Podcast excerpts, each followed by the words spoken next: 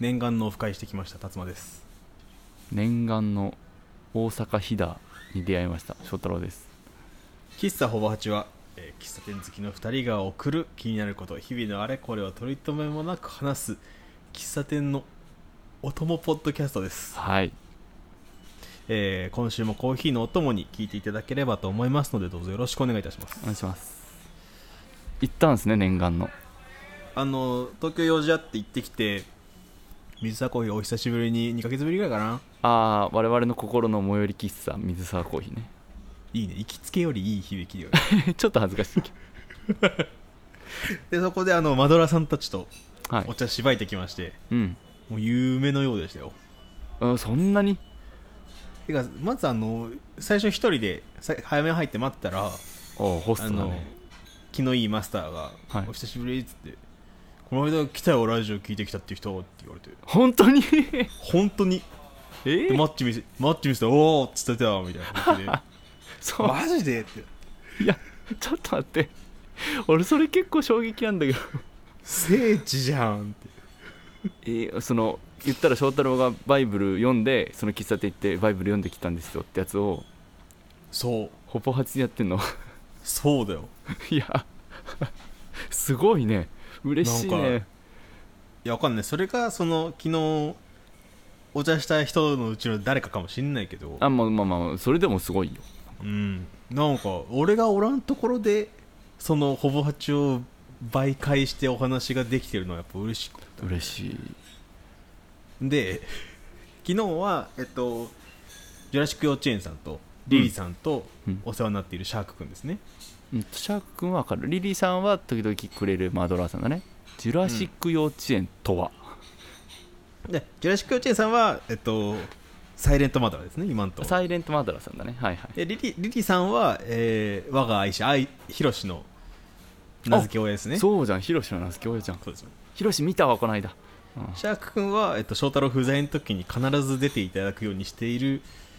えーお世話になっている方ですねお世話になってます到着してきてはいちょっとねまだあのヒロシの景品はできてなかったのでマッチだけお渡ししてきたけどもタイミング惜しいねマダラーさんと会うのも久しぶりだしうんい水沢で会えるのも嬉しいしや水沢の使い方としてほぼベストだよ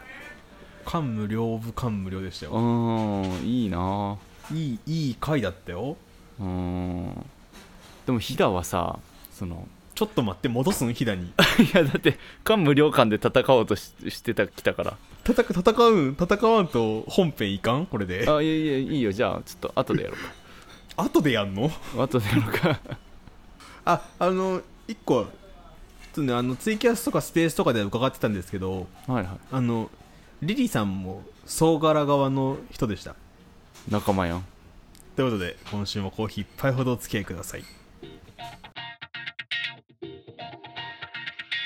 たっぷりって言ったら米だとそうリームソーダまだ言ってんのそれ生クリーム別で食べとる名古屋弁で喋っとるらしい脳がバグっちゃう喫茶ほぼ8。大学6年目にして10年目でしょああまあ1つ目合わすとねそうね2つ 目2つ目の最終学年6年生にしてあなんか通い組通い組少ないんですけどあああそうなんだうんそうほとんどがみんな一人暮らししててもうへー90%ああ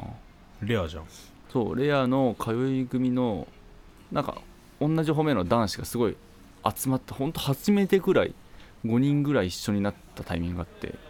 みんなで帰るってこそうそうテストテスト終わり午前中終わりだったからお昼ご飯こうどっか食べようってその辺でってなってとおうほんとね初めてぐらいみんな電車組でこう固まってご飯食いに行ったんですけどいいじゃんなんかいいじゃんシャンチータンタンメンに行ったんですよああ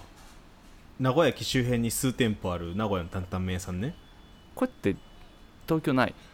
関東ないないそうかでその担々麺屋さんその担々麺屋さんがあって、んまあこれ店舗ごとにメニュー違ったりちょっと味違うんだよねあ本当う俺も初めて行ったからああそういいよあこう初だったの美味しかったすごい合う店と合わない店がちゃんとあってよあメニュ楽しいーやつちゃうからあ本当じゃ担々麺の味もちょっと違うんだよねあれへえそれなんか面白いは面白いけどチェーンなのかチェーンじゃないのかみたいな ようわからん状態担々麺好きとしてはいろんな味があって嬉しいけどチェーンの安定感を求める人からすると悩ましいそねうああそこで食べたやつここにも店あるやんって言って入ってそう後悔する人は結構おると思うそれ困るけども、まあ、とりあえず俺が食べたの美味しかったんですけど素敵やんそうあったマッチしたマッチしたえっと、うん辛さ選べますでうんうんうんあ甘中辛とかだったらそれはカレーだな甘普通中とかそのまだ形容してくれたらいいんだけど1234的な数字的なあるねあのー辛さなし普通ちょい辛激辛とかじゃなくて、うんそっから段階を増すと数字になるよねでも最初っから数字だった翔太郎が選んだところでも4ぐらいだったけどねシャンチーはじゃあ形容詞で頑張れてよねそういうことねそうそういやいやまあそういうスタスタンスだったらしいですよおーなんかそこまで来ると0から4とかじゃなくて96から100とかでも良さそうだよねいや96頼みづらいなやっぱ あともう魚いらへんやろってなっちゃうもんねなんかそれででだから辛さを最初初めて行った店舗でうん形容もなくあ、まあ、ちょっとあった初心者はこれとか慣れてきた人はこれとか辛いのが好きな人はこれみたいなのあったかな大体ね苦手な人はっていうのと初めての人はっていうのと一番人気って全然バラバラなんですよねうんでもねそこまでアナウンスもなくていいじゃんなんかストロングスタイルじゃん結構難かったの、察してくれよのところじゃんうんでその店舗に浪人時代よく通ったって子がいたからその子の指示あの 手伝いのもとねあーまあまあまあなんとかね多少の多少の追加情報はあったわけねそうそれで無事に事なきを得たんですけど翔太郎はああよかったよかっけどいやこも困るやんそのもしおらんかったらその友達がもうやっぱ辛さってバラバラやん辛さた、まあね、これは名古屋で学生時代を過ごした我々だかもしれないけど辛さ辛さ辛いのダメなんだよねとか辛いのいけるんだよねみたいな会話の時赤から何からいけるみたいな話するやんいや結構赤からでやっちゃったかも俺もわかるそれ使ったなんかわかんない他の方だったらココイチやるのかもしれないけどおなーんか逆にあれが指標になってんのも不思議だよねそうねそうなんですだから辛さのあれちょっと国際企画でも決めた方がいいんじゃないかと海外行ったらそれこそもっと悲劇が起こるかもしれないねそれこそインドタイチャイナいやそう俺四川行った時になんか本当に四川なんか四川料理って辛いイメージあるじゃんめっちゃある一番一番辛い麻婆豆腐は四川麻婆豆腐だもん そう地域名書いただけなのに辛さの表現になってるっていうその視線っていうとこで四川で甘いもんとか絶対伝統持っとるいやー本当にそのえといやとはいえさなんか別にか白いご飯くださいって言って真っ赤のご飯出てくると思わんやんいでもなんか四川ならありえるって今んとこ思ってるや本当にあの それに近いことが起こって麺麺ね普通にラーメンくださいって言ったらもう激辛みたいなラーメン出てきていや俺はラーメンって言ったみたいな名古屋でとんかつ頼んだら味噌かかってみたいなもんでしょいや 起きとるな名古屋でも起きとるなえ味噌っすかってい 名や古屋の方が悪質な気するなでも いやなごめんなさいちょっとああるね地域ござるそのやっぱ味のいやあるけどちょっと四川は背負いすぎてる感じはあるねでもいやでもねそれだけねそれを背負うだけの実力はあったやつにああでも四川とてやっぱ四川人以外はびっくりしちゃうからそうだねあった方がよくないですか国外の人はこれみたいなやつ違う共通の数字が欲しいみたいな話だよねこれは多分えそうなのそうなのそうあの国内共通だけじゃなくて全世界ぐらいのありなんかないうんなんか数値では表せてそうだよねそあののさ科学的にはできると思うけどねそううんあの糖度計とかもあるやんはいはいはいあのーフルーツの糖度を測るやつ、この間プチトマト8の糖度8のプチトマト売ってたうんやっぱ浸透しとらんから分からんね甘くて美味しいって言われた方がおお甘いわーってなるし 横は56らしいああじゃあ多分甘いんだろう なでも糖度計とあの甘いっていう味覚はあんま直結しないみたいねいやそうね本当に甘いやつに糖度計あんま使うもんなんかもうでも辛いもあるんじゃない浸透してない指標かいやそうか知らんだけどあるんかじゃあ浸透させようでも今のところ俺らの共通認識赤からしかないから浸透させれるのは赤からしかないよ赤からを置き換えるしかない赤からを数値化赤からだってもう数値化されてるもんねそうゼロから始まるんだな 国際規格あるんかな調べたあ出たあ出てきた辛さの値あこれ見たことあるなんか大食い系のやつとかで出てくるなあースコビル値スコビルチいいですよ名前は名前はまだ慣れんだけうんうんでもこれね辛さの単位じゃなくてね唐辛子の辛さの単位って書いてあるから唐辛子オンリーそう唐辛子の辛さを測る単位ってウィキペディア先生言ってるんじゃないなるほどこれを他のところに当てはめていいのかっていうところはあるよねそのまあ唐辛子をアレンジした何辛味調味料ならいいけどさはタバスコとかあうんなんかハラペーニョとか唐辛子より辛いって言うじゃん言うね青唐辛子あれにスコビルチャー当てはめていいのかな唐辛子好きかどうか聞けば大体辛いの好きかどうか分かっちゃうちょっと待って国際企画はもういいんいややっぱその大事故が起こんないくくりでやっぱいいそんないやーどっちでいく厳格厳格な数値求めるごめんあのー厳格な数値は求めんしうん数値がいらんならマジであの辛さ苦手な人と初めての人はこちらで結構あいける気がするんだけどあーそれを書いてないお店をじゃあしょっぴけばいい 業務改善命令かなえそれだいぶ重いやつだなそんなそうか辛さ辛さの許容値は人それぞれだもんななんか明日なんもないからお尻どうなってもいいやっていう日はすごいの挑戦したくなるけどさなるんだ俺は辛いのが好きだから辛いの好きかはあ、はその後遺症が残るレベルの辛さも楽しくなるぐらいの感じで辛さは楽しめるのあ、辛いの辛いとは思うけどそれも楽しめるって人だねつ強いじゃなくて好きなものねあーそう辛いの辛いと感じない人たちもいるじゃんもう強い舌おるのね人たちも、一味一本うどんに入れるタイプのあおあそ友う達そがう学生の時に感いたじもんない人もいれば感じるけど楽しめる人もいれあそうば感じたい少しはけど基本弱いからそんなにそそ強それくないのがいいっていうのが俺なんですよ初見で初見の店で一番困るそうだねそれそういやそう本当そうないうのことねそういうことねあとなんか1一も無理な人もいるよねあそうだね一味の人はまず辛みゼロで行って辛いのダメ同士で担々麺屋さんとか辛いもの系食事に行くこと多分ないからまあそうだねそう呼ばちゃんと本当にダメっていう人は多分一緒辛いのないのを頼んで一緒に行った人のやつを一口もらうとそうねそれで試さなあかんねそうそうそう一品はちょっとリスキーただだうんこれ翔太郎層がやっぱ難しいよね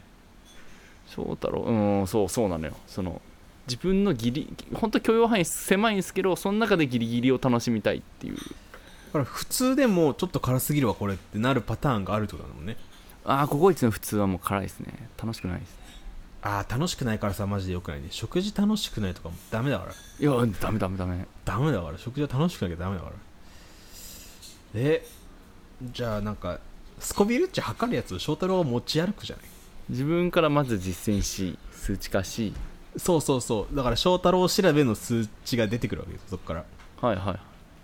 いでそれを拡散していくと時期そのスコビル値っていう唐辛子の辛さを測る単位っていうのが食事における翔太郎が測った単位っていうのに置き換えられて企画化していくから俺が拡散できるんだったらスコ翔太郎っちを作るよスコはいらんと思うけどな別に翔太郎値でいいんじゃない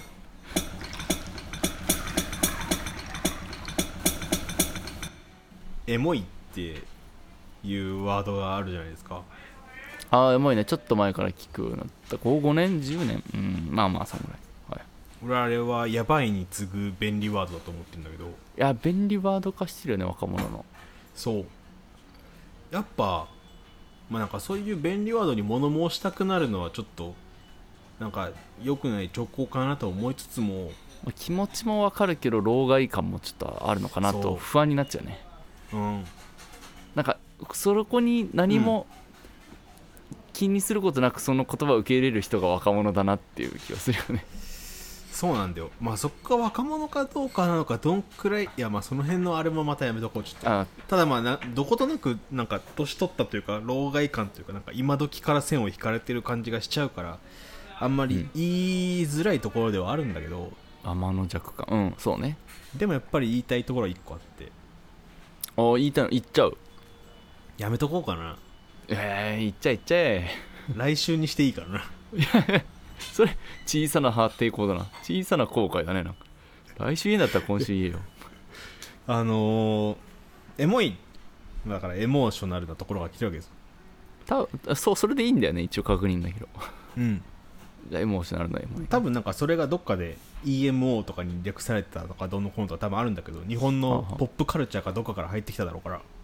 原宿かその辺からはあまあ、ただまあエモーショナルが大元だと思って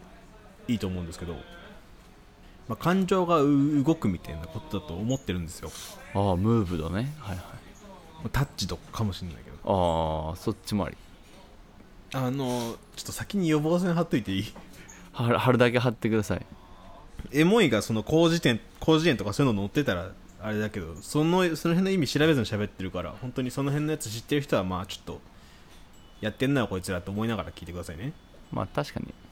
載ってそうだからね新語でもうその不安はあるね信号の意味とか誰が決めんねんほんと原宿の JK じゃないの意味はちょっとずつ変変わっていく感もあるぞそうなんです日本語ってね新しい意味がつくとそれがちゃんと日本語として認識される変わっていく言語だからねやっぱこういうのに物申すのやっぱ無粋なんですよねえまあ全言語感もあるけどねあまあまあそうねその変わりゆく言語の意味を受け入れられない感じいやー無粋だなそうね変わりゆくよね言語の意味ってそうなんだけどそれを受け入れられないのってこうえそのそのスタンス側の人も大事な場面もあるんだろうけ どまあ歯止めをかけるあそうそう的な一致はあるかもしれないけどでもやっぱできるだけこう柔軟に言いたいなっていうところはあってそうね柔軟にいたいよねやっぱり生き物だもんうん 来週にしようかなあいや来週にするのは柔軟性じゃないから今週いっちゃえいっちゃえあエモいまあなんか感情が動くとかで俺結構あの映るんですがここ56年ぐらいまた流行ってるタイミングで同じぐらい出てきたイメージがあるのねああなるほどフィルムカメラとかのあのははいはい映るんです特有のちょっと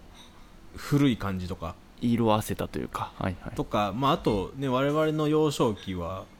親とかが使ってたりしたからちっちゃい頃の写真とかはさフィルムのああいう感じで残ってたりする家もあると思うんだうよ、んうんうんそうねだからまあそういう思い出がちょっと重なって感情が動かされてエモいになるのわかるうんうの、んそまあの我々が行く純喫茶のレトロもそれに近いあそうそうそうちょムーっとブかこもしうれない解雇というか、うんでまあ自分の写真が写るんですよ撮られてたら、まあ、自分の中の記憶思い出にあるからうんこのノスタルジックなところがつつかれてはいはいはいそろそろ出るかエモーションが動くっていうのはわかるんですよはいはい、ただ行ったことないとかうんうん、普通に言って我々わかんない翔太郎わかんないけどお俺幼少期は米田しか行ったことないからはいはいは喫茶店には行ったことないわけですその俺らがあの好きな純喫茶にはいなるほどなるほど米田はチェーンだからあんま入れんけどこうローカル純喫茶あにそうはそうそうそうちっちゃい頃連れてってもらったりしてないからそうゲーム体があるようなところには行ってないわけですよああはいはいはいはだからレトロ喫茶は好きだしそのきっとこれは誰かのそのノスタルジーな部分に刺さるんだろうみたいなそうね誰かのなな気がするもん、ね、そう自分のじゃいないからそうそうそう達馬にとってはそうだねそうなのよただそれをエモいと描写する人もいるわけですよおーいやほんエモいのなんか例文みたいな使い方がねそうただまあその人にはきっとこうあるんだと思うんだけどその純喫茶の思い出がまあ、あるかイメージの中かもしれんけどこうそう昔のものを押す、うんこれなんかノスタ自ルジー分のノスタルジーに刺さってないのにエモいっていう用法があると思うんだよねああると思うあると思ううんうんそれはどうなんですかって思うんだよねあそうそこか、えー俺そこ思ったことなかったわなんかレトロだレトロだわのいいところはさまああるじゃんこう「オールウェイズ」とかさ「20世紀少年」とかさ「しんちゃんの大はいは人帝国」とかに見られるちょっとしたこうう古き良きというか解雇の良さみたいなはあはあはああのレトロがいいっていうとエモいってちょっと切り離されるんじゃないかと思っててへえなるほどなるほどだからなんか自然すごい雄大なそれこそあのなんだろうな満天の星空とかあの、うん富士山初日の出とかああはいはいはい感動するようなねそうはいああはいいうの見てエモいはすごいわかるんですよそれはそうムーブドだねなんかそう感情を感動かされ動たしていって、まあ、直結なことじゃないですかエモーションがはあ動くはあはあはあでこの懐かしいから動くっていうのはまあそれはそれもあると思うんだよあーただ自分の記憶の中にない古いものを見てエモいはちょっと違くないかっていうあーなるほどなるほどそれ人のノスタルジー勝手に感じてますやんみたいな感じがしちゃうんだよねはあはあはあ自分の中ないはずのノスタルジーからそうあなるほどなるほど本当にエモーション動いてるんですかそれはってそれだいぶ突っ込むねなるほどねあーまあある流れだとは思うわけですけどうんうんうんだしまあそれがねその用法が一般化されてしまえばまあそれが日本語であると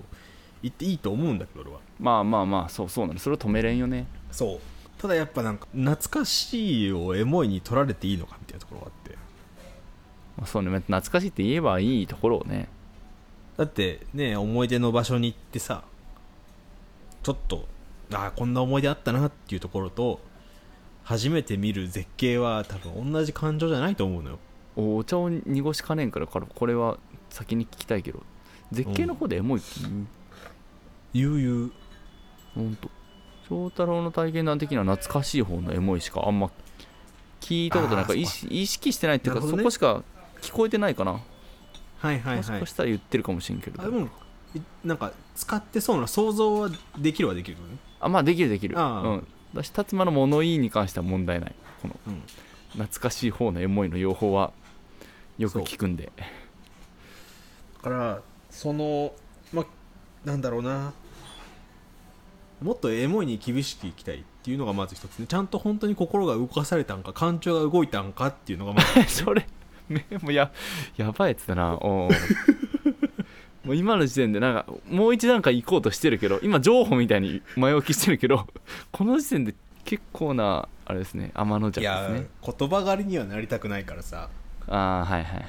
表現がいっぱいある方がいいと思うからこいやそまとめてほしくないとはいはいはいいうのでやっぱこの懐かしいの文脈でねまあ自分が懐かしい分にはね、いいんですよエモいってでも、うんうんただこれきっと誰かにとって懐かしいだろうとかはいはいはいみたいなところはやっぱエモいじゃなくてうんのすいっていうのを使っていこうかなと思っててのすいまあノスタルジーのノスですよねああえ今信号作ろうとしてるんだぞうんかっこいいいやごめん茶化して茶化してごめん茶化してごめんだけどのすいの方が確かに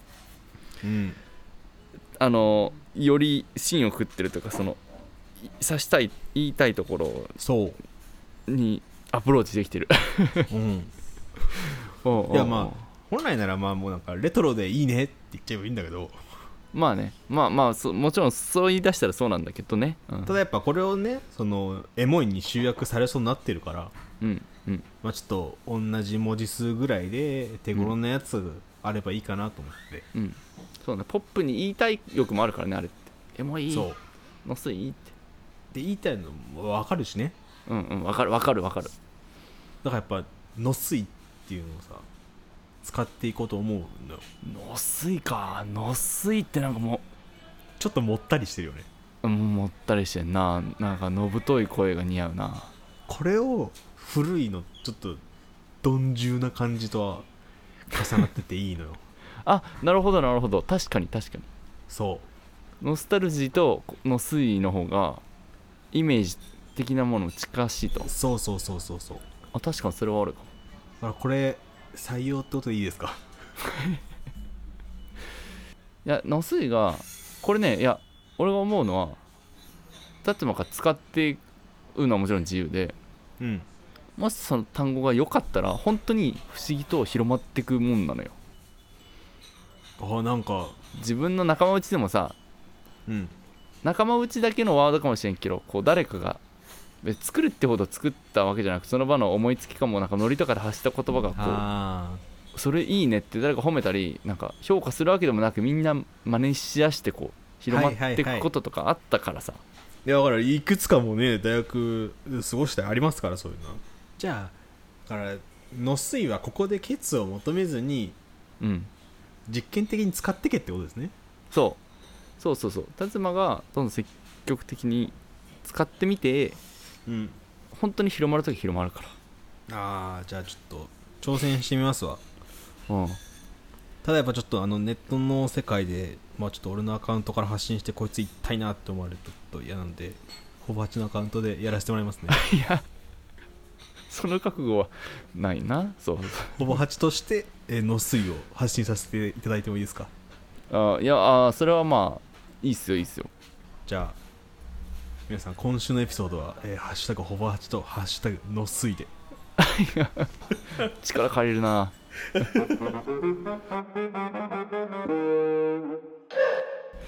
えーエンディングですはい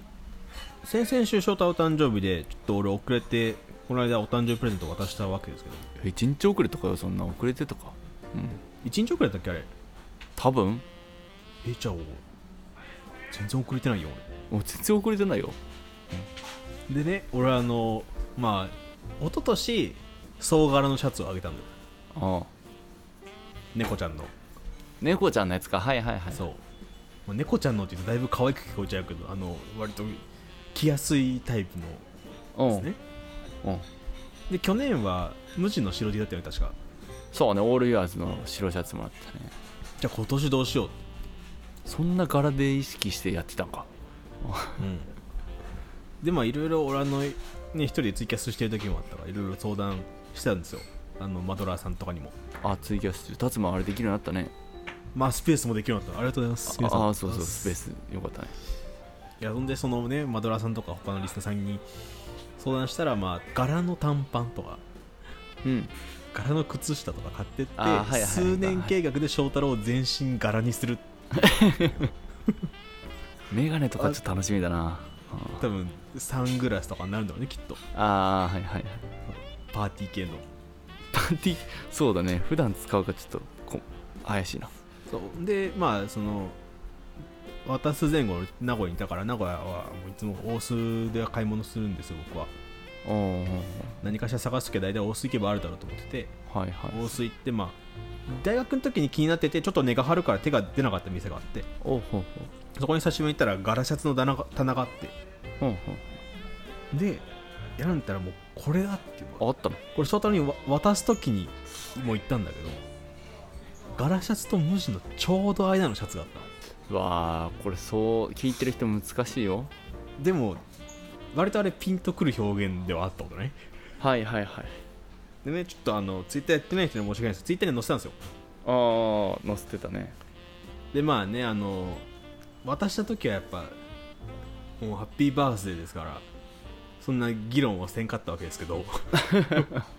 はいはいはいここまで温めてたのねなんと俺これは議論を呼ぶだろうと思っておう初めてツイッターでアンケートしてああはいはいはいアンケート機能あれのシャツあ今回のまああれでしょ後枠でしょああ翔太郎的にはどっちでもしくはどう表現するあのアンケートの一部にあったけどうんポイントあーワンポイントの集まりですねそうワンポイントの集まりだねああじゃあよかったちゃんとあのマドラーさんたちとも一致してるようでラコステのワンポイントって言ってもそのシャツ種類によってサイズ違うと思うんですけど胸にボタンぐらいのうんうんうんこうサイズで刺繍されてるワンポイントあるじゃないですか、はいはいあれがえっとシャツ12でもね20から30はあるのよそうだからこれ総柄と迷うところでしょでもそうい一個一個小さいし距離も結構離れてるから ソーシャルディスタンスシャツねそう確かに総柄とは言わんのよねぐらいの俺今この班の一番いいとこ狙えたと思ったんだけど、まあ、まず俺が間を狙うっていう意図は自分的にはあんまり意味分かってないけど意図 意図した反応は得られてると思ってるはいはいはいアンケートでね4択にしたのでよマックス4択だったから本当はあの5択とかにしてあのアンケートみたいに総柄どちらかというと総柄どちらとも言えないどちらかというと無地断固として無地みたいなのしたかったんだけどはいはい4択だったからちょっと変えて4択断固として総柄えどちらかというと総柄、うんワンポイントたちの集まりうんうんそれ紛れもなく無地4択にしたの無地紛れもなく無地なんか一人離れすぎたなその無地の中央はないなであの上から3つ先に選択肢作っちゃったからさ確かにやっぱやっ一ぱ気にゴールまでいったなそう反対の人も多分おるかと思うそうか選択肢は取っとかなと思った上からよ4つじゃなくて1235になっちゃったねそうそうあんあの人1票入ってたんだけど入ってた紛れもなく無事だと思う人が1人おったそうかいやでもまあむベースは無地よ、うん、そうただだからねそれであ、まあ、ワンポイントたちの集まりっていう選択肢が過半数超えたのでああそうなんだそうだからまあ俺も翔太郎も、えー、丸尾さんもみんな一致しているという報告ですねまあそうそれを言わせてもらうと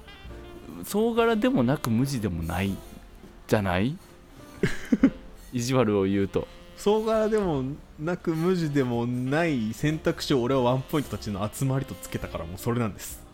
あそうねじゃあそう中間のシャツとはもう言わないそしたらあの仮にさあのなんか数値いじるバーがあるとしてようんうん真ん中50ではいはいそれは柄のこの濃度このシャツがそのバーで表現されるとすれば、まあ、仮にこれを真ん中としようはいはいこれ両極端にいけば俺この柄がでかくなるかちっちゃくなるかと思うんだよねああはあはあはあだからでかくなればより総柄に近づくしちっちゃくなれば無地に近づくわけだそうか世の中の服を全部このバーのライン上に置くとしたらそうそうそうそうそうマックスのところは総柄だしゼロのところは無地だと、あだからまあ柄によっては違ったりするよねストライプとかあったら数かもしれないし元の無地シャツだったら色の濃淡かもしれないけどこのシャツにおいては俺その柄の大きさだと思うんでねはいはいまあ確かにそれで言ったら50かなワンポイントたちの集まりということでワンポイントと呼んでいこうかなと思ってますありがとうございますワンポイントシャツかソーシャルディスタンスシャツかのどっちかなんだけどいやまあ長い長いしちょっとコロナ引きずりすぎだからワンポイントでいきましあワンポイントシャツでょううんと皆さんぜひもう一回アートワークちょっと見てみてくださいということでうんはいあーえっとねあのマドラーさんの声が届いてましてマドロワさんのお便りでなくお便りじゃなくてこの間喋っててあのー水沢のオフ会と別で我々のお友達知ってる人だけど、うん最近聞き始めてくれたみたいで、うんこの間喋ってたら乾燥しちゃったんだよねうんうん楽しみなかっちゃったんですよみたいな言ったからあ1からもう最新話まで聞いてそう感想ねで楽しみなくなっちゃったそんな日々の楽しみにしていただいて嬉しいと思ってうんうんうんでも配信頻度上げれんのよなえあげれんのよそのこ嬉しいんだけど答えれないなそうれこ難しいなれまあ嬉しい声いただきましたよっていう報告ですあー嬉しい声を届けると紹介されます本編はいで嬉しい声をお待ちしてますあなたあの今日収録日ねあの9月30日ポッドキャストデーらしいんですけど、おおまあ、ツイッターでいろいろあの Spotify とか他のところがいろいろハッシュタグ作っていろんな、うんねワイワイしてるんだけどその中でね、う私の好きなポッドキャストみたいなところでほぼ8紹介してくださる方も何人かいらっしゃったりえ一番に選んでもらったんすか一番かは分からんよああーはいはい好きなポッドキャストの枠だと思うから多分そうかとかいやでも名前挙げてもらえていやそうだからそういうところで上げてもらえるのは非常に嬉しいところだったのでーなんか嬉しさ伝わってるか不安になるぐらい嬉しいどうするじゃあなんか嬉しみの舞みたいなやつ踊って動画上げる そう違うでしでもょねそう動画上げるのはポッドキャスターとしてあれだからねいろいろね反応がまたたくさんたくさんというかポツポツといただけるので引き続き楽しくやっていこうと思いますよって感じですねありがとうございますということではい喫茶ほぼ8では番組への質問と感想を募集しておりますお便りフォームはえー、Twitter の固定ツイートエピソードの詳細番組の概要欄に貼ってありますのでそちらからどしどしとお寄せください、蛍の光ジャズで調べた音源ですねえー、SNS、Twitter は Instagram どちらもほぼ8やっております感想ツイートは「ハッシュタグほぼ8」えー感想ストーリーは「アットマークほぼ8」をつけてぜひぜひお願いいたしますエピソードのリンクもつけてくれると非常に嬉しいです、そしてツイッターの方は、えー今週はシャープほぼ8とシャープの水をつけてツイートをお願いいたしますああもう焦ったの水の市民権を得るためにちょなんか言い方が政治感って嫌なんだよなこ れ難しいねこいやなっちゃうんだねれ、うん求めるとき票を求めるときということで喫茶ほばちまた来週昼下がりにお会いいたしましょはいうバイバイさよなら